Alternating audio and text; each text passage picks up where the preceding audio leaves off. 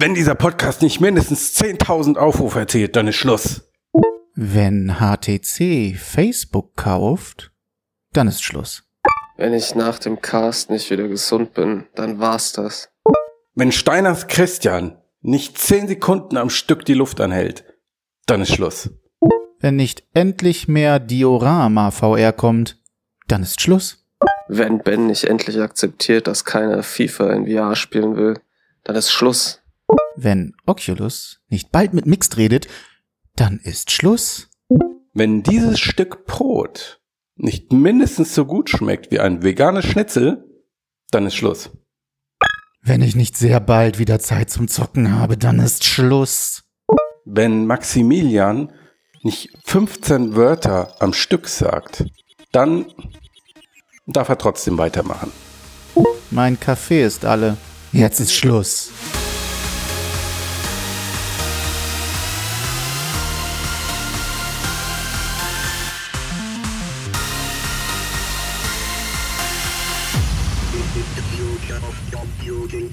Herzlich willkommen zu Mix.de Podcast Folge 181.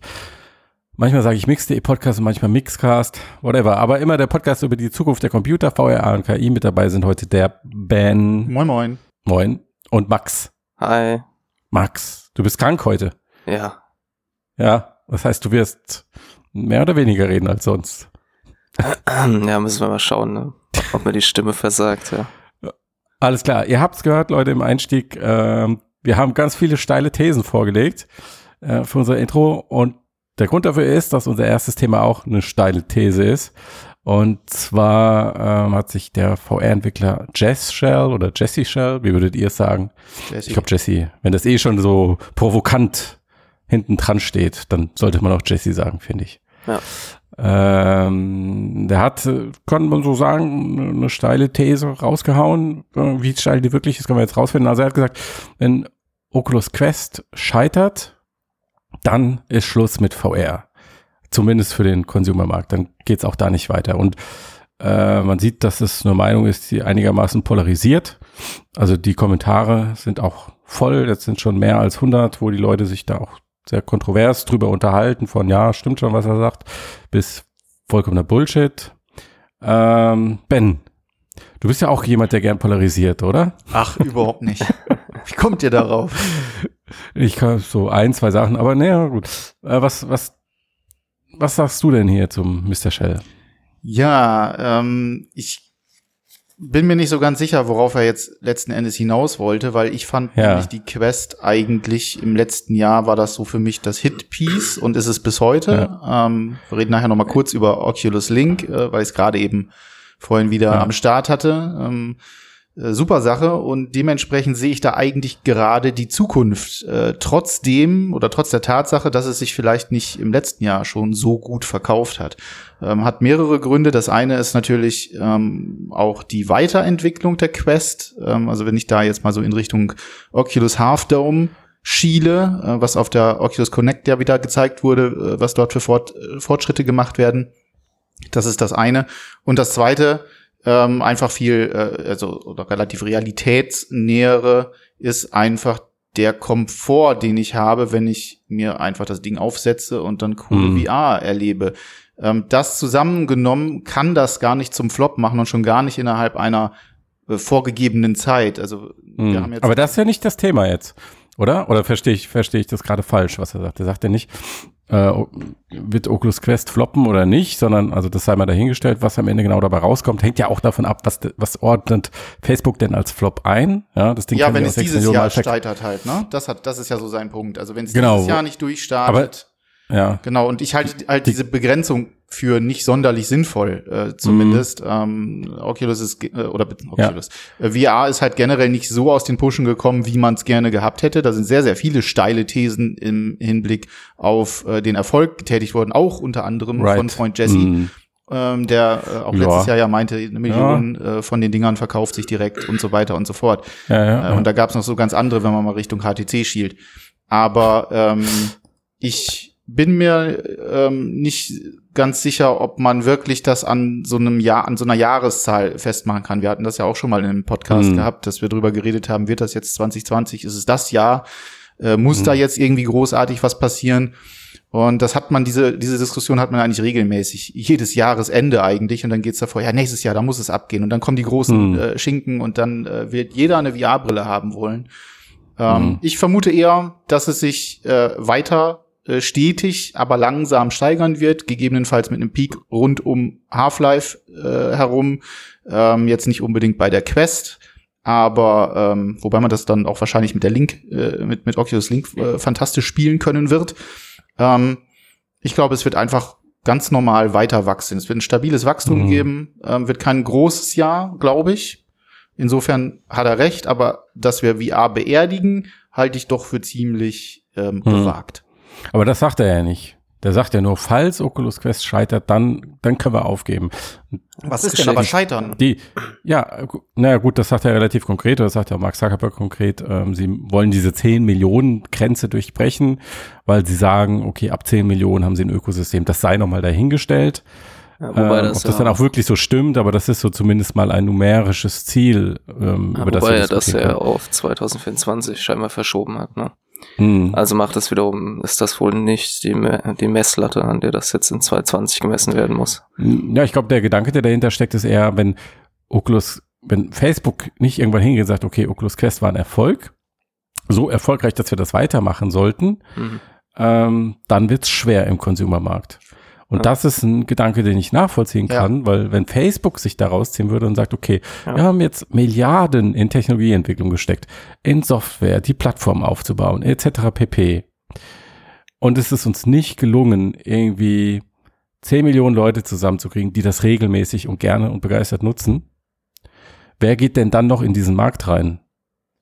Aber ist das denn das Ziel schon mit der Quest? Also da bin ich wieder bei Half darum, ne? Also ich meine, die entwickeln ja schon Hm. an Nachfolgern, die noch besser, noch cooler, noch bequemer äh, sein sollen. Ähm, ist es dann nicht irgendwo sinnvoll, also wenn ich so einen so einen Zehn-Jahres-Plan habe, wie Zuckerberg, dann Hm. wirklich auch äh, au- auf eine bestimmten, auf eine bestimmte Hardware zu setzen, die vielleicht aber noch gar nicht da ist, dass man sagt, so, wir haben das und das in der Entwicklung und wenn das dann den und den Stand erreicht hat, dann möchte ich gerne mit dem Gerät dieses Ziel erreichen. Ist das schon die Quest? Hm. Das ist die Quest, die, denke ich, als Marktstudie gilt, ob das machbar ist. Mhm. Ja, ob das der richtige Pfad ist, weil es war Oculus Rift, das war so High-End-mäßig, da haben sie gesagt, okay, mh, das funktioniert irgendwie nicht so. Das geht eher in eine Sackgasse, zumindest für das, was Facebook vorhat. Ähm, dann haben sie Oculus Go ausprobiert, komplett Low-End, das hat auch nicht funktioniert. Und jetzt haben sie so das am Markt, wo sie sagen, okay, das ist eigentlich die eierlegende Wollmilchsau, das muss das sein, das funktioniert. Und wenn wir dafür genug Indizien gesammelt haben, dass es funktioniert, dann gehen wir diesen Pfad weiter. Und ich glaube jetzt im Moment nicht, Ben, falls du das meinst, dass sie, ähm, keine Ahnung, jetzt in zwei Jahren eine mega High-End-Rift für einen PC rausbringen und sagen, okay, das wird jetzt unser mainstream Nee, nee, nee, auf keinen Ich glaube, da, da haben sie schon Haken dran gemacht. Das, das glaube ich auch nicht. Also ich denke, ähm, die Quest ist way to go in jedem Fall. Äh, das Mhm. heißt, also das ist die Richtung, in der sich, in die sich VR meiner Ansicht nach weiterentwickeln muss. Und ich glaube, das wird auch die Richtung sein, die Oculus versuchen wird. Also das heißt, ne, noch noch bessere Grafik, vielleicht eine ähm, ein 5G-Streaming oder whatever, solche Geschichten noch mit einzubauen, ähm, dass es dann halt irgendwann wirklich richtig interessant wird, ähm, mit so einer Brille äh, zu spielen oder vielleicht sogar zu arbeiten. Aber das ist eben die Frage. Also ist die Quest schon das Gerät, mit dem man diese Zahlen erreichen möchte? Also als Diese 10 sehe ich Millionen auch, meinst genau, du? Als, also diese als Studie und als um zu sehen, ne, wie kommt es an, sehe ich das auch. Und ich glaube, Mhm. dafür ist es erfolgreich. Also wenn man sich auch anschaut, wie die Leute darauf reagieren, ähm, es gibt eigentlich wenig Leute, die sagen, das ist irgendwie über, das taugt überhaupt nicht. Oder ich denke mal, wenn er die, Ja. wenn er die äh, seine Erwartungen auf 2024 festlegt, dann wird er auch davon ausgehen, dass er jetzt oder er spricht, denke ich, nicht von der Quest als dieses eine technische Gerät, sondern als Quest als eine Plattform, weil ich denke, man kann davon ausgehen, dass Facebook irgendwann eine Quest 2 bringen wird, wenn sie ihren Erwartungen nach irgendwie sich entwickelt hat, so im Markt. Und diese Quest-Plattform, denke ich, hat er im Auge, weil jetzt ist 2020, er sagt bis 2024 wäre gut, wenn wir 10 Millionen Nutzer haben. Ich Mhm. denke mal, in den nächsten vier Jahren wird sich da auf Seiten Facebooks und der Quest-Plattform schon noch was tun. vermute ich auch. Hm. Und insofern ist dann quasi diese Zahl eben natürlich irrelevant für die Einschätzung, ist das jetzt ein Erfolg oder nicht ein Erfolg, weil 10 Millionen bis 2024, da spricht man dann halt nur noch über die Plattform. Er sagt Mhm. jetzt 2020 wird sich das irgendwie entscheiden müssen oder 2020 wird man, das scheint ja auch dann seine Vermutung zu sein, dass Facebook 2020 vielleicht letzten Endes irgendwie durchblicken lässt, ob das jetzt ein Erfolg war oder nicht. Ja, Mhm. Also entweder mit einer Ankündigung oder einfach, indem sie halt das einstampfen und auslaufen lassen. Hm. Ja. Ja, ich denke auch die absolute Zahl ist hier mehr oder weniger sowieso nicht so wichtig. Also für wen sie zählt, äh, ist der einzelne kleine Entwickler, der halt mehr Kunden braucht. Ähm, aber Stand jetzt ist es ja sowieso so, dass das System, sage ich mal, großzügig querfinanziert ist. Ähm, vor allen Dingen auch von Facebook. Und am Ende kommt es darauf an, was Facebook als Erfolg wertet. Und ich glaube, dass abseits der absoluten Verkaufszahlen der Brillen jetzt so Faktoren wie monatlich aktive Nutzer, was ja auch die eigentliche Erfolgswertung jetzt für Social Media ist, also der Bereich, aus dem sie eigentlich kommen, ähm, sind die monatlich aktiven Nutzer viel entscheidender als die Gesamtzahl deiner Nutzer. Also wie gerne gehen die Leute damit um, wie viel Geld geben sie im Store aus, diese Faktoren sind viel wichtiger und über die wird, denke ich, zu wenig gesprochen. Ja. Ähm, nichtsdestotrotz finde ich es interessant, dass jemand wie Shell, der ja jetzt wirklich, ähm, den wir ja auch nicht aus Jux und Dollerei zitieren, sondern das ist jemand, der wirklich von Anfang an dabei war, ähm, damals noch hier auf der, äh, Max hilf mir, wie hieß die Rift-Demo-Plattform, wo Äh, sie ihre ganzen Experimente hochgeladen haben. weiß ich nicht. Oculus Rift, die K2, ich komme gerade nicht drauf. Du, du weißt das nicht? Ich bin enttäuscht. Ich weiß es auch nicht. Mir fällt zwar selbst nicht mehr ein, aber ähm, die Hörerinnen da draußen äh, werden sich erinnern und es wird ihnen einfallen und sie können es in die Kommentare schreiben. Ähm, da hat er ja schon seine ersten Apps hochgeladen, ähm, dieses I Expect You to Die und dann Ja. immer weiterentwickelt. Und was ich bei ihm auch interessant finde, er kennt nicht nur die Consumer-Perspektive und äh, hat auch all den Kram mit Investoren etc. pp. durchgemacht, sondern ähm, er kennt auch die ähm, B2B-Perspektive, weil sie auch Sachen für Unternehmen gemacht haben und auch ins äh, immersive Lernen, Kooperation mit Schulen, Universitäten. Also er hat den ganzen Markt einmal rundum abgegrast. Ähm, und wenn so jemand sagt, okay, das hängt doch ganz schön stark davon ab, was Facebook tut. Äh, und das ist jetzt wirklich hier, das, das ist die Sache, die klappen muss. Ähm, finde ich, also neige ich dazu, ihm zuzustimmen, was das angeht. Ja, ich denke, der Mehrwert, den man daraus ziehen kann, ist eben die Feststellung, die wir auch im Cast schon manchmal hatten, dass Facebook Mhm. eben so ein dominanter Player in diesem Spiel ist. Und dass Mhm. die Quest-Plattform halt eben, Die große Wette ist. genau, ja. Das, worauf er sich zugespitzt hat, richtig, ja. Umgekehrt bedeutet das natürlich nicht, äh, für alle Leute, die jetzt da draußen irgendwie den Scheibenwischer machen, ähm, dass wenn sich Facebook aus dem Markt zurückziehen würde, es kein VR mehr gibt. Natürlich würde VR immer noch weiter existieren. Es gibt ja auch noch andere, ähm, es gibt ja auch noch andere Unternehmen, aber es so dieser Drang in den ganz großen Mainstream und mehr zu sein als, weiß ich nicht, ein nettes äh, PC-Zubehör oder ein Gadget für daheim. Ähm, dafür brauchst du halt einen richtigen finanzstarken Konzern, der das mit ganz viel Interesse vorantreibt, also sowas Kaliber Facebook, Google, Apple etc. Ähm, ansonsten sehe ich da jetzt kein Unternehmen, dem ich das zutrauen würde. Ja, also wenn wir es auf Facebook zuspitzen, definitiv. Ne? Also dann äh, bin ich auch sehr geneigt, dem zuzustimmen. Also wenn Facebook aussteigen würde, in welcher Hinsicht auch immer, ähm, dann würde sehr, sehr viel von der an sich noch nicht so großen, also generell nicht großen Traktion verloren gehen, äh, die der Markt Mhm. hat. Ähm, das, was ich meinte, dass es halt stabil weiter wachsen wird, das geht natürlich sehr stark davon aus, dass da jemand da ist, der Mhm. dann auch wirklich so antreibt und der dann das auch durch das, also durch sein eigenes Investieren in, in den Markt, das überhaupt erst dann für andere äh, Unternehmen interessant hält, auch zum Teil. Mhm. Also wo man dann Genau, sagt, guck mal, wenn richtig. Facebook da am Start ist und da so dran glaubt, man ähm, dann müssen wir bei Sony äh, oder na gut Microsoft ähm, eher nicht, Ja. aber äh, dann müssen wir da vielleicht doch mal äh, mithalten und dadurch entsteht Genau. dann vielleicht etwas. Ne, das ist genau, ja, sehe ich dann auch so. Genau, Sony ähm, ist der andere Player, der so eine Signalwirkung hat, denke ich. Ähm, wobei ich halt glaube, dass sich Sony noch eher von einer Facebook-Entscheidung zur Marktgestaltung beeinflussen lassen würde, als umgekehrt. Also Facebook traue ich zu, dass sie weitermachen, auch wenn Sony sagt, nee, wir jetzt machen, wir machen jetzt keine PSVR 2 mehr. Ähm, umgekehrt weiß ich nicht so, bin ich mir nicht so sicher. Ja, das ist ja so das eine, was ich, was ich wirklich an Facebook mag. Das ist dieses, ja. äh, die haben wirklich eine Vision äh, davon, wo sie mit VR und AR äh, vielleicht auch hinwollen. Und das ziehen ja. die ganz stumpf durch. Ähm, Aber die Vision ist natürlich auch formbar. Richtig. Und das muss man auch sagen. Und die wird auch adaptiert, gerade bei diesen Unternehmen. Und ich glaube auch nicht, dass Facebook morgen hingeht und sagt, wir machen jetzt kein VR mehr. Mit VR ist Schluss. Ähm, so funktioniert das nicht. Das wäre dann eher ein fließender Übergang hin von VR als ähm, Gaming-Plattform und dann wird das variabler, geht in, stärker in Richtung XR, vielleicht erste Mixed Reality Brille, dann erste AR Brille und dann wird halt im Hintergrund, wird dann Geld verschoben, dann wird mehr in irgendwelche Social oder Arbeits-Apps oder whatever investiert und dann fließt nicht mehr so viel Geld in Gaming. Ähm, zum Beispiel, wenn sich dieser Markt nicht so entwickelt und dann tariert sich das von alleine aus und dann wird niemals irgendwo gestanden haben, Facebook macht jetzt kein VR mehr, glaube ich, sondern das ist dann so ein natürlicher Prozess, dass sich die Schwerpunkte verschieben. Ja, möglich.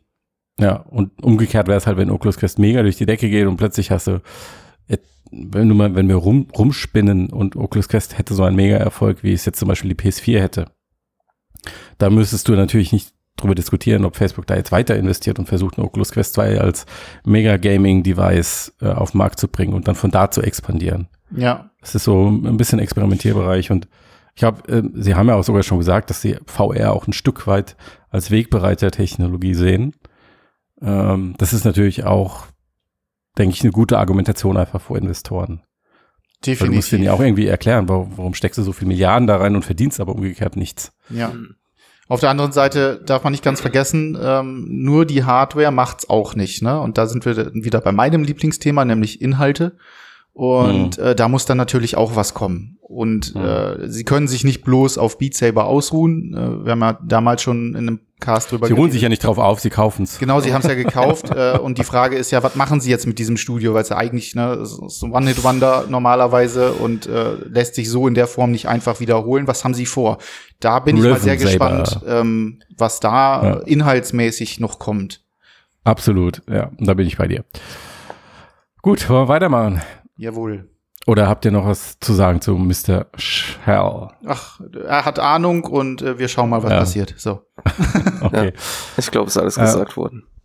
Äh, gut, äh, Ben, VR-Zubehör, Thema Brilleneinsatz. Oh, du bist Brillenträger, ne? Ich bin so einer von den Leuten, die Du bist die mit, mit einer Brille geboren worden. Genau, mit Nasenfahrrad durch die Gegend laufen müssen, genau. Ja. Und das ist natürlich doof bei VR-Brillen, ne? Das ist, äh, Hab ich mir sagen lassen. Ja, es ist nicht ganz, äh, nicht ganz angenehm. Also bei der HTC ja. Vive, äh, das ist meine erste VR-Brille gewesen, mhm. beziehungsweise die habe ich immer noch und ab und zu wird sie auch mal entstaubt. Ähm, da funktioniert das ganz gut, weil da ist ziemlich viel Platz. Mhm. Äh, die kann man mhm. ja auch nach vorne und hinten noch verschieben und auch rechts und links ist genug Platz. Und ich habe ein vielleicht etwas breiteres Brillengestell, weiß ich nicht, also, ich kenne da die Maße bei anderen nicht so. Ich habe es aber eben bei der Quest ganz deutlich gemerkt, da muss ich es nämlich rein quetschen, rechts und links. Und das sackt total. Du kriegst deine Magic Leap nicht unter die Oculus Quest, oder? ja, ist auch scheiße. Den Prototyp. Wäre das eigentlich die, was wäre das eigentlich für eine Reality-Form? das Mixed Reality Plus. Unter die VR. Mixed Plus. Ja. True Mixed Reality. ja. ja. Gut. Und du, ja? Ja, ich, weil ich trage keine Brille. Also ich, als wir als äh, kleines Kind mal beim äh, beim Optiker, da haben die so einen Test gemacht und haben gesagt, soll mal wieder kommen. Ich bin nie wieder hingegangen. Ja, ist praktisch. Ja, und ich, äh, seitdem sehe ich perfekt. Was, sozusagen die Augen vor deiner Sehschwäche verschlossen. genau, ja. äh, und äh, ja, ich habe ja die Index und äh, da hört man ja auch immer wieder von schrecklichen Un Missgeschicken, wo die, weil die Vive ist ja relativ robust, auch die Linsen und in der Index liest man immer wieder, dass Leute das jemanden aufziehen lassen, der eine Brille hat und dann ist auf einmal ein Kratzer in der Linse. Ja. Das ist natürlich böse, ja. Und du hast jetzt so Linsen geordert, mit denen soll das nicht passieren. Ja, genau. Ich habe mir damals, das ist schon anderthalb Jahre her oder zwei Jahre fast, da habe ich das erste Mal mhm. beim VR-Optiker äh, bestellt. Äh, das sind mhm. äh, Sehstärkeneinsätze damals dann für die HTC Vive. Das hat schon super gut funktioniert und jetzt natürlich aus äh, genannten Gründen auch für die Oculus Quest, weil ich die halt auch noch sehr viel häufiger aufhabe und da immer dieses äh, Gequetsche rechts und links und Rücken und ah, das wollte ich dann irgendwie nicht mehr so, äh, vor allem mhm. da ich den Komfort von der HTC Vive eben kannte, äh, mit diesen äh, Einsätzen und habe die dann, äh, habe dann nochmal angefragt ähm, und habe dann auch direkt äh, welche bekommen, ähm, direkt als Testmuster, äh, damit ich hier für Mixed auch schön was schreiben kann. Und dann habe ich das halt auch bei der Quest nochmal äh, getestet, genau. Mhm. Und? Was ist dein Fazit, um es abzukürzen? Äh, geil. Ähm, damit, ich, damit nicht alle Nicht-Brillenträger jetzt ausschalten. genau. Ähm, Ja. äh, Sehr, sehr geil. Also ich kann es wirklich nur empfehlen. Ähm, es gibt eine Ja. kleine Downside, das ist so ein bisschen äh, mit den God Rays, die so ein bisschen deutlicher zu sehen sind. Ja. Ähm, Also diese Lichtfehler, Licht- Lichtreflexion. Ja, das reflektiert ja. manchmal so ein kleines bisschen, aber wenn man Ja. in einem Spiel drin ist und dann sowieso so richtig dabei, dann äh, Mhm. sieht man das dann äh, nicht mehr. Das ist auch das Einzige. Denn die Installation Mhm. ist super simpel, also in Sekunden ist das eingebaut. Man nimmt bei der Quest einfach diesen Plastikring um die Linsen raus. Der lässt sich Mhm. ganz einfach mit dem Finger rausnehmen und setzt Okay. die Einsätze einfach drauf. Fertig. Mhm. Das war's. Und das Coole daran ist halt, ähm, dadurch, dass man äh, auf der Website halt wirklich alles angegeben hat, ähm, ist das Mhm. perfekt auf die Augen abgestimmt. Das heißt, Also wie eine Brille vom Optiker? ja, genau, nur dass es halt Wird- wirklich direkt auf die VR-Brille abgestimmt ist und äh, Ah, damit okay. äh, kommt unter anderem der Effekt zustande, dass man den Eindruck hat, ähm, wenn man das wieder rausnimmt zum Beispiel und die Brille dann nimmt, dass man Ja. ähm, einen größeren Sweet Spot hat. Also es ist Mhm. einfach generell, du setzt das Ding auf, ähm, hast deinen IPD, also deinen Pupillenabstand äh, vernünftig eingestellt, äh, natürlich im besten Falle, steht ja auch auf dem Brillenpass, wie weit das ist. Ansonsten misst man das Mhm. halt mal beim Optiker aus, stellt das perfekt ein, die Dinger, die Einsätze drauf, aufgesetzt und es ist einfach perfekt. Also man muss auch nicht mehr Mhm. lange rücken oder so, bis es dann irgendwie mal scharf wird, sondern äh, man hat dann sein Kopfband eingestellt etc., packt das, packt die Quest auf den Kopf, Kopfband nach hinten drüber und vielleicht einmal noch nachgerückelt und dann äh, ist, dann war's das. Also das ist halt eine Art und Weise Mhm. von Komfort, die ähm, gerade für Brillenträger äh, mindestens das erste oder zweite Mal ist es wirklich so ein richtiges, so ein richtiger Wow-Effekt, äh, wenn man das Mhm. so, es ist richtig angenehm und man denkt so, boah, Mhm. wie konnte ich jemals mit einer Brille darunter äh, spielen? Ähm, Klappt das nur für Kurz- und Fernsichtigkeit oder äh, ich kenne mich jetzt nicht so mit allen Augenkrankheiten aus, aber es gibt da ja viele Variationen, glaube ich. Ne? Oh, das, äh, da bin ich jetzt auch kein Profi. Ich weiß nur, dass Okay, halt gut. die Einstellungsmöglichkeiten oder beziehungsweise die Möglichkeiten, ähm, äh, sich die richtigen Linsen zu besorgen, äh, sowohl Ja. was die Achsen angeht, als auch die Hornhautverkrümmung, als auch die Sehstärke. Also es geht von minus Ja, okay, das meinte 10 ich. bis Mhm. plus 16 oder Mhm. umgekehrt. Plus 10, Mhm. minus 16, eins von beiden. Ähm, Mhm. Gibt's da jede Menge. Äh. Und äh, also da ist für die meisten eigentlich was dabei, denke ich. Und Mhm. äh, ich habe auch ein paar Kollegen äh, gehabt, damals auch äh, noch, wo ich noch äh, bei der VR World gearbeitet habe. Ähm, da hat ein Kollege sich die auch geholt und auf über den bin ich auch erst darauf gekommen.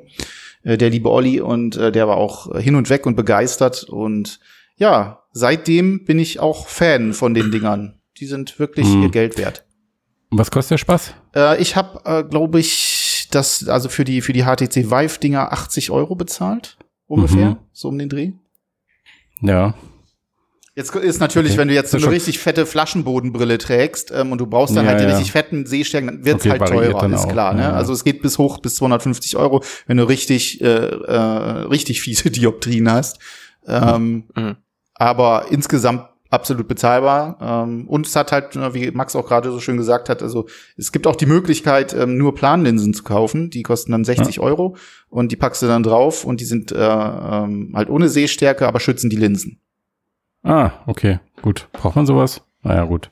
Das ist quasi für die, die dann die Brille drunter tragen wollen. Hm, verstehe. Sehr gut. Okay, also äh, Kaufempfehlung, Auf jeden wenn Fall. ich dich richtig verstehe. Ja, auf jeden Fall. Also ich bin, ich habe zweimal jetzt ausprobiert an zwei Brillen, bin beide Male zufrieden gewesen. Ich denke, das reicht für eine Kaufempfehlung. Okay, gut. Und dann hast du dir noch ähm, das offizielle Oculus Link Kabel besorgt. Ja, 89 Und, äh, Euro äh, Boah, haben das die ja mich 89 Euro für ein bisschen für ein bisschen Kabel, das ist ja schon ordentlich, ne? Das ist Das war, ordentlich. früher habe ich mich mehr mit Audio und sowas beschäftigt und äh, Lautsprecher und so und dann gab es auch mal die Diskussion, wenn man da jetzt ein anderes Kabel dran macht, klingt das dann anders?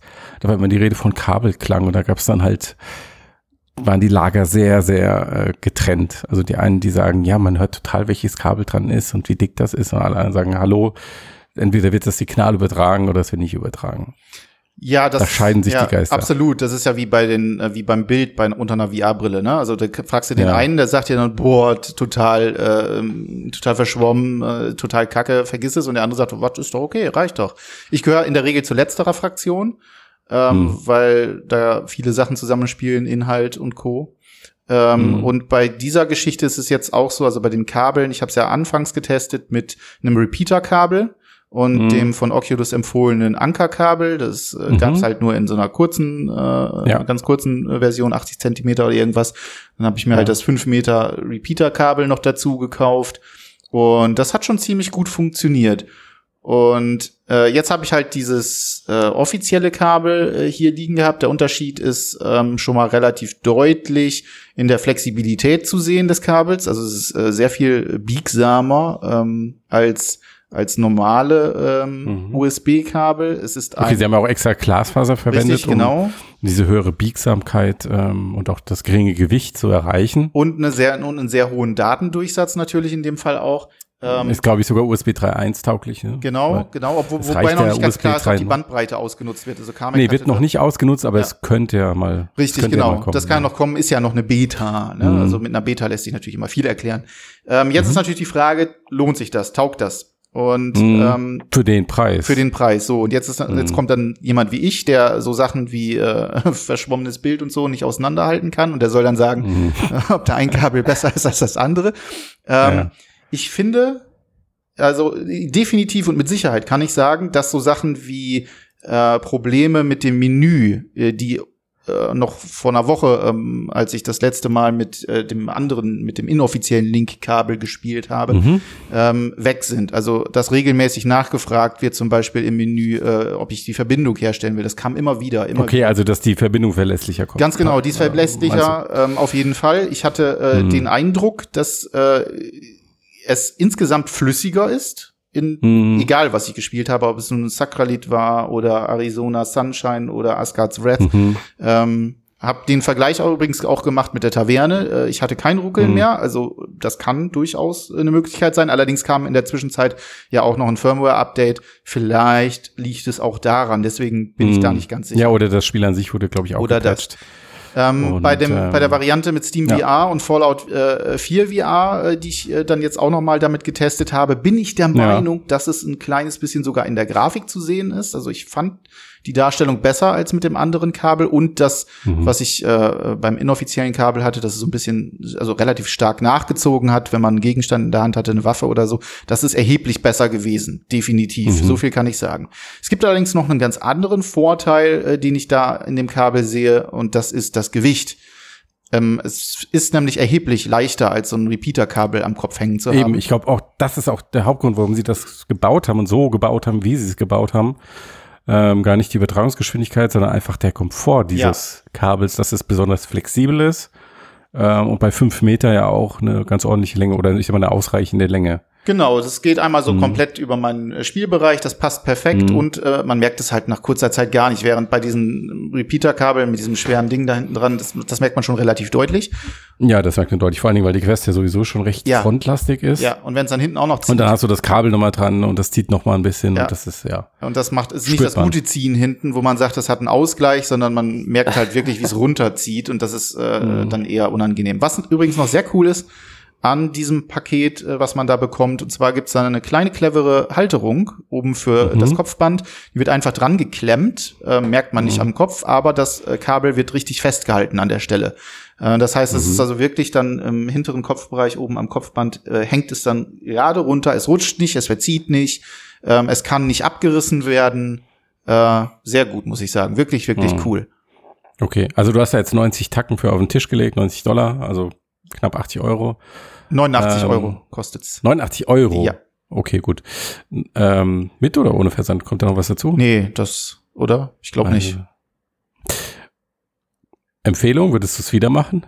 Ich find's gut. Also ganz äh, eben einfach aus der schon schon wegen dem Gewicht und weil ich mir einbilde, dass es äh, einen besseren äh, eine besseren Datendurchsatz, bessere Performance hat. Ich bilde mir das ein. Ich möchte nicht hundertprozentig sagen, dass es Mhm. also wie wie stark der Unterschied ist. Ich bin mir relativ sicher, Mhm. dass es etwas bringt ähm, beim Datendurchsatz und damit auch weniger Fehler produziert. Das kann ich Mhm. definitiv sagen. Wer darauf Wert legt, und das äh, ist ja auch, wenn man hochwertigere Repeater-Lösungen äh, nimmt oder so, dann ist man auch schnell bei 40, 50, 60 Euro.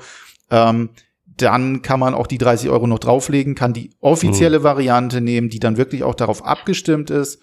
Und äh, dann ja, auf jeden Fall kaufen. Wer mit dem billigen, mit der billigen Lösung gut fährt und für den das Mhm. keine Probleme macht, der soll dabei bleiben. Ja, du musst ja eigentlich auch den, die Preisdifferenz ähm, bedenken und nicht den Preis absolut. Das heißt, Ja. 90 Euro zahlst du für das Oculus-Kabel und keine Ahnung, für ein ordentliches USB 3.0-Kabel mit Repeater zahlst du so zwischen 15 und 30 Euro je nachdem. Ja. Ja. Es Richtig, gibt auch welche für 40 oder 50 Euro, wenn du es wirklich lang willst. genau. Ja. Okay. Gut, dann danke ich dir für diesen Eindruck, diesen Mini-Test. Dann hätten wir das auch geklärt. 90 Euro Kabel sind toll. Und ähm, Alle. alle alle Max- 90 Euro Kabel. alle 90 Euro. Darunter geht nichts. Ähm, und dann haben wir noch eins jetzt. Ähm, Max, du darfst jetzt auch mal was, du darfst auch mal was erzählen. Oh ja, ich freue mich. Was ist los? Ich habe meine Stimme aufgehoben für, für meine, für das Narrativ jetzt hier. Max, du hast dir, ähm, ich sag mal, das neueste AAA-Spiel für VR angeguckt, ähm, zu der Filmserie Walking Dead. Wie heißt der Untertitel Walking Dead? Saints and Sinners. Saints, Heilige und Sünder. Ähm, und Ben, du hast dir die Videos angeguckt und fandest das tierisch gewalttätig und wolltest Max dazu irgendwas fragen. Ja, ich wollte äh, was fragen, weil wir ja gerade vor kurzem die Diskussion darüber hatten und ich Mhm. dort auch gerade dieses YouTube-Video, ähm, was ich da, von dieses Gameplay-Video, was ich da gesehen hatte, angeführt hatte, wo man da den Zombies und auch Menschen irgendwie die äh, Dolche und Flaschen, abgebrochene Flaschen in den Kopf rammen kann und die dann wieder rausruckeln muss, die Waffe. Ähm, was mich interessiert, ist nicht eigentlich die äh, der, der, der generelle Darstellungsgrad, weil wie Mhm. gesagt, das ist, ich habe damit grundsätzlich kein Problem. Aber wie wirkt das denn jetzt für jemanden, der das wirklich gespielt hat? Ist das ein richtig deutlicher Unterschied zu dem, was du sonst so kennst? Hast du beim ersten Mal, wo du einem Zombie irgendwas in den Kopf gerammelt hast, äh, wirklich gedacht, oh, äh, das ist mir jetzt aber doch, äh, keine Ahnung, ein bisschen zu intim? Oder ähm, wie, erzähl einfach mal, wie, wie ist dein Eindruck gewesen? Oder hast du gesagt, du als abgebrühter äh, Shooter, ähm, ich mein, meine Kill-Death-Ratio äh, ist mir viel wichtiger, ich gehe da durch wie durch Butter. Ähm, also es ist auf jeden Fall, also vom Grafikstil ist es ja so ein bisschen, es erinnert so ein bisschen an diese alten Telltale-Titel, also nicht so wirklich Comic-Grafik, aber es ist so ein bisschen stilisiert und ähm, Mhm. dadurch sind auch, was auch der, für in VR super wirkt halt, also weil es grafisch so ziemlich atmosphärisch ist, ohne halt jetzt super detailliert zu sein und auch natürlich die ähm, Mimik der Charaktere dadurch irgendwie so ein bisschen überzeichnet ist, aber dadurch auch stärker wirkt. Äh, warum ich jetzt überhaupt so weit aushole, ist quasi So weit hast du doch noch gar nicht Ja. ausgeholt. ja, für meine Verhältnisse Okay, sehr weit ausgeholt. ähm, das Spiel fängt so an, dass man erstmal in einem Tutorial lernt, wie man halt Zombies killt. Und da erlebt man das auch schon direkt, ja, dass man dann, äh, man, bevor man überhaupt eine Schusswaffe in die Hand kommt, muss man erstmal mit einem Messer oder irgend sowas halt Zombies töten. Und es ist gar nicht so unbedingt diese grafische Darstellung, die ist zwar auch hier und da saftig, aber wer Goran gespielt hat oder sowas, der ist da irgendwie mehr gewöhnt, ähm, würde ich sagen. Saftig. Ähm, Okay. aber äh, es ist tatsächlich dieses, ähm, was ist sonst so, es gibt ja in, in Goran so ein bisschen vielleicht, in Blade and Sorcery ist es auch so ein bisschen so, aber irgendwie ist dieses Feeling halt in dem Walking Dead Spiel ein bisschen krasser einfach, ja, dass man halt wirklich, man hat das Gefühl, man muss jetzt wirklich nochmal mit aller Gewalt nachziehen, damit der Schraubenzieher auch durch die Schädeldecke kracht. Ja, Mhm. und dann muss man, Klingt verlockend. ja, und dann muss man halt, dann, dann steckt das halt da fest, ja, was, was aber tatsächlich auch für das Spiel, also jetzt unabhängig vom Gewaltgrad interessant ist, weil halt eben man dann auch manchmal, wenn schon der nächste Zombie kommt, ja, das Messer nicht gleich aus dem Schädel von dem anderen kriegt, ja, und dadurch die Zombies auch viel bedrohlicher sind, ne? Und dann kann man dann den Kopf von dem Zombie festhalten, um das ein bisschen leichter rausziehen zu können. Aber es ist tatsächlich, Ja. man, man hat immer das Gefühl, man muss noch mal so, noch mal so ein bisschen mehr nachdrücken, ja, und ein bisschen noch mal Das- fester ziehen, damit es wieder Ja, ich habe rausgeht. mir die ersten 15 Minuten angeguckt, äh, deswegen will ich mir kein Urteil bilden. Ähm, aber das, was du gerade beschrieben hast, ist mir auch aufgefallen. Also, dass man dann mit der einen Hand festhält, um mit der anderen Hand ähm, zuzustoßen. Das war schon so ein bisschen, hm, ich weiß nicht, befremdlich am ehesten ist, glaube ich, das Wort. Ja. Also auf eine Weise ungewohnt. Könnt jetzt aber auch nicht sagen, dass es, ähm, dass ich jetzt ein Gefühl von Spaß dabei gehabt hätte. Ja. Weiß nicht. Du hast ja noch nicht Keine gemacht. Ahnung. Wie gemacht? Na selbst. Ja, doch, ich habe es ja ausprobiert. Ach so, hast aber okay. Ja, ja, doch, doch, habe ich ja gerade gesagt, die ersten Viertel, 15, 20 Minuten. Ah, ich habe angeguckt. Oder okay, da kommt das klar, schon ja. vor. Ja. Nee, nee, ja. Also genau. Hast du gepennt, Ben? Ja, offensichtlich. Ist jetzt nicht so, dass man da denkt, ach, das wollte ich schon immer machen, ja. Aber also mich hat's jetzt auch nicht total schock du schockiert, nicht. ja. Ähm, ich fand's, es ist. Äh, nee, schockiert hat's mich auch nicht. Es ist nur. nur es gibt ja. dem irgendwie so eine, äh, erst so, wenn man das neutral ausdrücken will, so eine Interaktivität, ja, die mhm. man halt so, die, die Präsenz ja, wird erhöht letzten Endes dieser Aktivität. Aber warum ich vorhin von diesen überzeichneten Gesichtern erzählt habe, ich habe auch an dem Test ja davon geschrieben, es gibt dann relativ am Anfang schon das erste Mal so einen Moment, wo man sich dann entscheiden muss, ob man jetzt eine Person äh, befreit äh, oder halt hinrichtet. Und da wird das mhm. dann halt deutlicher noch, dass Menschen genau oder Mensch, ja, also man Menschen. Äh, man bewegt sich ja dadurch so Stadtteile immer, ja, ähm, die so kleine Hubs bilden, die so ein bisschen Open World mäßig sind und äh, mhm. dafür dann die Hauptquests sind. Zum Beispiel soll man irgendein Bauteil finden und mhm. dann weiß man, okay, das Bauteil ist jetzt ungefähr dort in dieser Region bei dem und dem Haus. Mhm. Dann reist man dorthin und man kommt halt in das Haus nicht rein, ja, das, da stehen quasi die von der einen Gruppi menschlichen Gruppierung und ja, sagen hier, du kommst hier nicht rein. Oder wenn du halt quasi rein willst, hast du die Möglichkeit natürlich, dich da durchzukämpfen. Aber um die, mhm. sagen halt hier um die Ecke, da steht unser Anführer, frag den. Wenn du dorthin gehst, sagt er, mein Bruder wurde entführt von den, äh, von den und den, also von der gegen, von der feindlichen Gruppierung. Und die haben in dem Haus den festgehalten, wenn du den befreist, dann äh, hol ich dich äh, mit rein, du kriegst das Bauteil. Okay, also du musst Menschen befreien. Genau, und dann? Dann geht man dort in diese Gruppe, äh, zu dieser anderen ja. Gruppe und die einem auch nicht feindlich direkt gesinnt sind und dann erfährt man quasi die Hintergründe, warum sie diesen Kerl da festgenommen haben und warum sie ihn töten wollen, ja, weil der ja. quasi auch was Schlimmes gemacht hat und dann wird quasi auf einmal deutlich, dass es halt nicht moralisch nicht so eine leichte Entscheidung ist, wie man sich jetzt entscheidet, ja. Und mhm. dann sagen die, stellen die ihn vor die Wahl, ob man den jetzt halt, man kann theoretisch wahrscheinlich, wenn man es geschickt ansteht, auch einfach gehen. Aber eigentlich sagen die halt, hier, bring den um, ja, wenn du auf unserer Seite bist, oder wir bringen dich um. Und dann mhm. kommt halt dieses, diese Szene, da gibt's auch einen Screenshot im Artikel, wo halt dieser, dieser Mensch ja, dieser virtuelle Mensch da steht und relativ verstört guckt und sich entschuldigt dafür, was er getan hat, ja, und hat so groß aufgerissene Augen und man muss sich dann entscheiden, ob man jetzt quasi ihn befreit, der eigentlich auch was Schlimmes getan hat, oder ob man sozusagen ja. ihn für seine Strafe, äh, also ihn bestraft. Ja. Mhm. Und da wird dann quasi diese Brutalität der Gewaltdarstellung mhm. Tritt mhm. quasi fast schon in den Hintergrund für, für quasi diese, das Narrativ tritt. Wieso? Ja? ja. Also weil halt irgendwie ja die Mimik der, der Person und natürlich der Akt, wenn du den dann halt wirklich den Schraubenzieher da zwei noch mal ein bisschen mit mehr Schmackes in den Kopf schieben musst, dann wirkt das natürlich alles noch viel heftiger. Aber an sich das ganze Setting ist schon so, dass quasi klar wird, das ist kein Spiel, also ein Spiel für Erwachsene, ja, das ist halt kein Spiel für jemanden, der mit sowas irgendwie nicht umgehen kann. Mhm. Und das ist, war ja auch schon früher bei anderen Telltale-Titeln zum Beispiel oder auch in der mhm. Serie und so immer so, dass solche Entscheidungen auch eine Rolle spielen. Mhm, okay, das sind also, ich sag mal, so wie du es jetzt beschrieben hast und so wie es auf dem Bild wirkt, regelrechte Hinrichtungsszenen.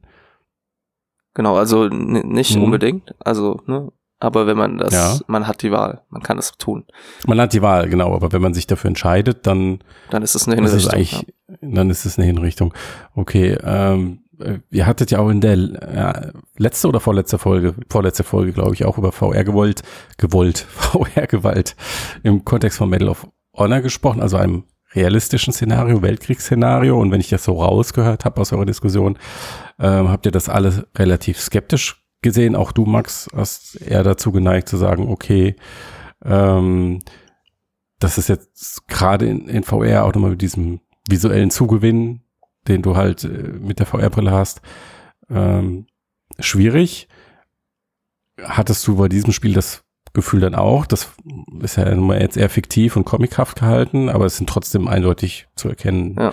dass es Menschen sind. Ja, also ich würde sagen, dass halt klar wird, dass mit Zombies immer irgendwie alles geht. Ja, Zombies sind ja eigentlich ja. die perfekte Ausrede, um Gewalt gegen Menschen darzustellen, ja. ohne dass man halt echte Menschen nimmt. Schön gesagt, ja. ja. Und das ist auch ja. im Spiel so, dass man sich zu keinem Moment denkt man so, oh Gott, ja, das war jetzt schrecklich, sondern ja, okay, es mag vielleicht für den einen oder anderen unangenehm sein, aber es werden die wenigsten jetzt denken, oh, ich habe jetzt hier einen Menschen getötet. Weil die auch klar als Zombies irgendwie identifizierbar sind und ja. Aber in so einer mhm. Situation, wo man dann halt tatsächlich jetzt äh, ist ja auch nochmal was anderes, ob dann die virtuellen Personen dort einen angreifen und man sich irgendwie verteidigt oder mhm. ob man jetzt wirklich, und deswegen habe ich das eben mit dem Narrativ betont, dass halt das ganze Setting und diese Geschichte, die zwingt einen dazu, eine unangenehme Entscheidung zu treffen. Und das ist quasi, mhm. das mag ich auch, das ist, finde ich, gu wirklich gut an dem Spiel, weil es quasi, ja. und das war auch so ein bisschen mein Punkt, ähm, als wir letztes Mal über Gewaltdarstellung in Virtual Reality gesprochen haben. Egal, ja. ob es in Virtual Reality ist oder in Spielen oder in Filmen, wenn das quasi genutzt wird, um halt was zu vermitteln, finde ich, sind die Grenzen halt eben ein bisschen weiter auszudehnen, als wenn es einfach nur um Gewalt geht. Das wäre jetzt meine Frage gewesen äh, zu dem äh, zu dieser Sache, weil ich auch denke, das hat viel mit Kontext zu tun. Ne? Also es gibt ultra brutale Filme, äh, die einfach Gewalt äh, um der Gewalt willen darstellen und sich daran ergötzen. Splatter. Genau, ja gut, Splatter, ja. wobei das ist ja schon wieder zu überzeichnet meistens. Aber ähm, äh, es gibt dann ja aber auch wieder welche, die sind auch ultra brutal, aber im Kontext ähm, passt das. Und das wäre jetzt so meine Frage insgesamt gesehen aufs ganze Spiel bezogen, würdest du sagen, dass das dort wirklich eine gute Balance ist, also zwischen also, oder also eine, eine realistische, glaubwürdige Welt, die dann eben halt auch hart und brutal ist und das dann auch wirklich knallhart so darstellt und du es auch selber sozusagen äh, durchleben musst? Oder ähm, würdest du sagen, naja, es ist vielleicht doch den Tick too much in Richtung, äh, da hat jetzt der Entwickler sehr viel Spaß daran gehabt, den totalen Gore zu zeigen. Mhm. Ich würde sagen, dass, das habe ich auch mal im Test geschrieben, dass das Spiel letzten Endes zwar im Zombie-Setting spielt, dass es aber eigentlich halt eben um die Menschen geht, die dort überleben und wie die quasi miteinander irgendwie zu tun haben. Und das Problem ist natürlich, dass ein Zombie-Spiel wie jetzt Arizona Sunshine oder ne, Left 4 Dead oder so, da erwartet man ja schon irgendwie Gewalt. Und das ist auch. Erwartest du Splatter, ja, Comic-Gewalt. Genau, ja, und das ist da mhm. definitiv auch so, ja. Und dann ist es aber natürlich so, dass diese Gewalt jetzt auch sich genau dieselbe Gewalterstellung, genau dieselben Mechaniken auch auf die virtuellen Menschen sich dort ausweitet. Aber ja. dadurch, dass es eine relativ ernste Geschichte, zumindest passagenweise ja. ist und teilweise relativ ernste, kleine Geschichten erzählt, ähm, ne, also auch ne, ein Vater, der seine Kinder getötet hat, ja, um sie vor Zombies mhm. zu retten und so weiter, mhm. ja. Weil es so ernste Themen behandelt, finde ich, wirkt es nicht aufgesetzt, sondern es war jetzt schon, ne, wenn man es jetzt mal übertreibt, wenn man jetzt auf die schießt, die setzen sich hin, halten sich die Hände über den Kopf, ja, für alle, die, die mhm. früher Counter-Strike und Half-Life in der deutschen Version mal gespielt haben, ja, dann wäre das, wirkt, würde das völlig fehl am Platz wirken und so ist es, glaube ich, verhältnismäßig gut ausbalanciert, ja. Okay, das heißt, es ist eine raue Welt und deswegen ist auch die Gewalt rau, die da stattfindet, ja. Und was mich noch interessieren würde, ist, ähm, ja, bleiben wir mal bei diesen Hinrichtungsszenen, weil daran spitzt sich das Ganze ja irgendwie zu. Ähm, Hattest du das Gefühl jetzt durch diesen VR-Einfluss, also dass du die stärkere Nähe zu diesen virtuellen Figuren hattest und dadurch, dass du auch deine eigenen Hände benutzen musstest, anstatt jetzt einfach nur mal mit der Maus zu klicken, dass dir diese Entscheidung oder die, wie du dich entschieden hast, dass dir das irgendwie schwerer gefallen ist, dass du das mehr reflektiert hast, darüber mehr nachgedacht hast? Oh, sehr gute Frage, Matthias. Super. Ja, also was ich auf jeden Fall sagen muss, ist, dass ähm, das in dem Spiel nicht so leicht zu entscheiden ist, weil das im Gegensatz zu vielen anderen Virtual Reality Titeln wirklich gute Sprachausgabe hat, die, die NPCs für ein Virtual Reality Spiel ziemlich glaubhaft wirken und das halt das, deswegen glaube ich, dass da nicht nur das Virtual Reality Element halt so eine große Rolle spielt, sondern halt auch eben, dass vorher jemand wirklich sehr überzeugend mhm. dir darlegt, warum das in dem Bad da ein schlechter Mensch ist und was der alles Schlimmes mhm. getan hat. ja, fast mhm. schon anklagend wird, ja. Mhm. Und dann denkt man so, oder okay, der, der, hat wirklich Dreck am Stecken, schaut den an und mhm. dann ja, kauert er sich hin, schaut einen da an mit seinen hochgezogenen Augenbrauen und, mhm. und bittet um Gnade. Also es ist quasi diese ganze mhm. Präsentation. Natürlich wirkt die in Virtuality, würde ich sagen, schon noch ein bisschen stärker, weil man halt nicht weggucken mhm. kann. Also ne, wenn ich mich wegdrehe, dann sehe ich die Vorwurfsvollpflege der anderen, die um mich herumstehen. Ähm, Insofern würde ich sagen, spielt das schon auch eine Rolle, aber was bei dem Spiel eben so elementar anders ist, finde ich, als in vielen anderen Virtual Reality-Titeln, ist, dass einfach ähm, ja, es eine gute Sprachausgabe hat, gut geschriebene Texte okay. und die wir, da finde ich, wird klar, dass das halt schon auch noch ein bisschen stärker wirkt als mhm. das Medium, in dem das transportiert wird. Mhm. Also dass das Narrativ. Also die Story und Inszenierung sind dann am Ende immer noch entscheidender als äh, genau, weil, ich sag mal, das Ausgabegerät ja. oder die Steuerung. Ähm, was mich jetzt noch interessieren würde, wie hast du dich denn entschieden? Also das wirklich wissen oder wollen wir das für immer ein Geheimnis? ich befürchte nein. Aber wie hast du dich entschieden und was sagt das über dich aus? Ja. Dreimal, ne? Frage. Der Schraubenzieher hast du doch gesagt, oder? ja, wer weiß. Nee, ähm, also ich habe äh, ihn getötet, ja. können wir kurz, können wir kurz jetzt ein bisschen Stille? Ja. Einfach betroffene Stille. ja, und dann musste ich halt auch alle anderen töten. Ähm, also nicht jetzt die Person, die mich aufgefordert hat, mich zu töten, sondern ich musste ja dieses Bauteil holen. Und natürlich okay. haben sozusagen waren die nicht happy, dass ich den Bruder ihres Anführers getötet habe. Mhm. Und da, was da auch wieder, was ich cool fand, war, ähm, dass später, als ich nochmal da vorbeigekommen bin, mhm. der, den ich getötet hatte, Mhm. Der hatte ja diesen Anführer als Bruder, der mir diesen Auftrag überhaupt gegeben hat. Und den habe ich später als Zombie wieder gesehen. Okay. Also das quasi auch sozusagen auch später noch irgendwie manchmal so Auswirkungen ja. der Handlungen sichtbar werden. Okay. Ja.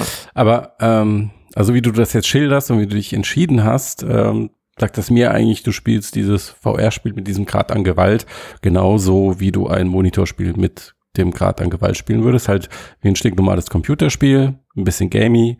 Ähm, klar, Story nimmt man mit oder mal nicht, aber im Endeffekt guckst du halt, keine Ahnung, wo kriege ich meine Gegenstände, meine Punkte ähm, mhm. und wie komme ich im Spiel am besten voran. Das sind deine Entscheidungsträger und weniger jetzt so das Moralische und die Gewissensbisse. Naja, man, in dem Moment hätte ich ja zwei Möglichkeiten gehabt und beide hätten mir letzten Endes äh, die Möglichkeit gegeben, jetzt meinen eigentlichen Hauptquest quasi zu erfüllen.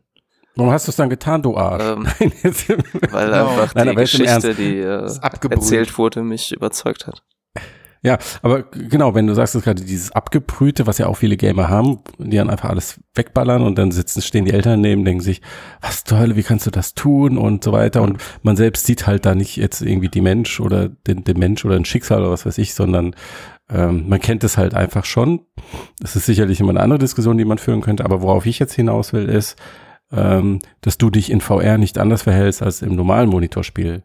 Mhm. Weil wenn wir jetzt sagen würden, okay, dieser Mensch, der da vor dir steht, ist so viel glaubhafter, so viel überzeugender, so viel näher und mit deiner Handsteuerung, dem Messer in der Hand, das ist, das selbst zu tun und diese Bewegung zu machen, das ist so viel eindrücklicher und brutaler ähm, und so viel, dann auch so viel unangenehmer für dich, wenn du diese Entscheidung triffst.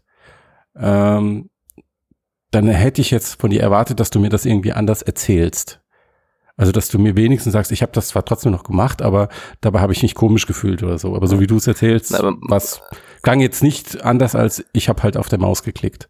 Ja, also ich hatte eine, ich hatte eine Schusswaffe, das heißt, das war schon, das ist auch interessant, ja. Das, also auch, wir hatten auch in den Kommentaren unter dem Test hat ja jemand geschrieben, uh, das ist ihm alles ein bisschen zu nah. Äh, und jemand hat mhm. empfohlen, Schusswaffen zu benutzen. Weil es tatsächlich mhm. eben diesen Effekt, den man in Virtual Reality halt hat. Das ja, ist auch wie geil. im echten Leben eigentlich, ja, dass man halt aus der Entfernung fühlt ja. sich irgendwie besser an, ja, oder weniger oh schlimm. Gott. Hast du da äh, Erfahrung? Oh Gott, ich hoffe, dass ich hoffe, dieser Podcast hat nicht so viele Klicks.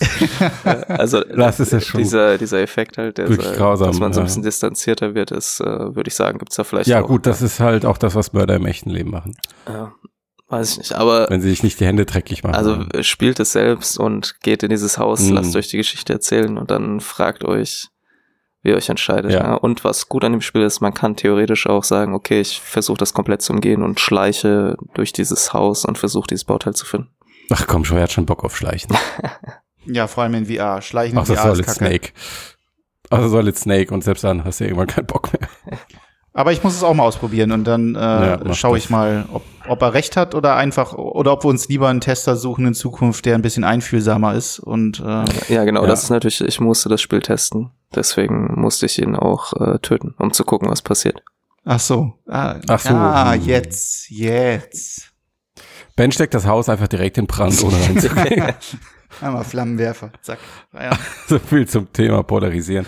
Gut, sind alle deine Fragen beantwortet? Ja, äh, sehr interessant. Danke, Max. Okay. Gerne. Prima. Dann ich habe auch keine Fragen mehr an dich, Max, und auch nicht an dich, Ben. Und ähm, vielleicht an unsere Hörerinnen und Hörer. Ihr könnt uns gerne, das ist eigentlich keine Frage, sondern eine Aufforderung, ihr könnt uns sehr, sehr gerne, und da freuen wir uns, ähm, wenn ihr uns auf der Plattform eurer Wahl irgendwie den Algorithmus zu unseren Gunsten beeinflusst mit einem Daumen hoch oder Kommentar oder Share oder was auch immer. Und äh, wer ganz besonders begeistert ist, kann gerne ein Steady-Abo abschließen. In diesem Sinne hole ich Luft und wir hören uns nächste Woche, hoffe ich. Jawohl. Ciao. Bye, bye. Bis dann. Tschüss.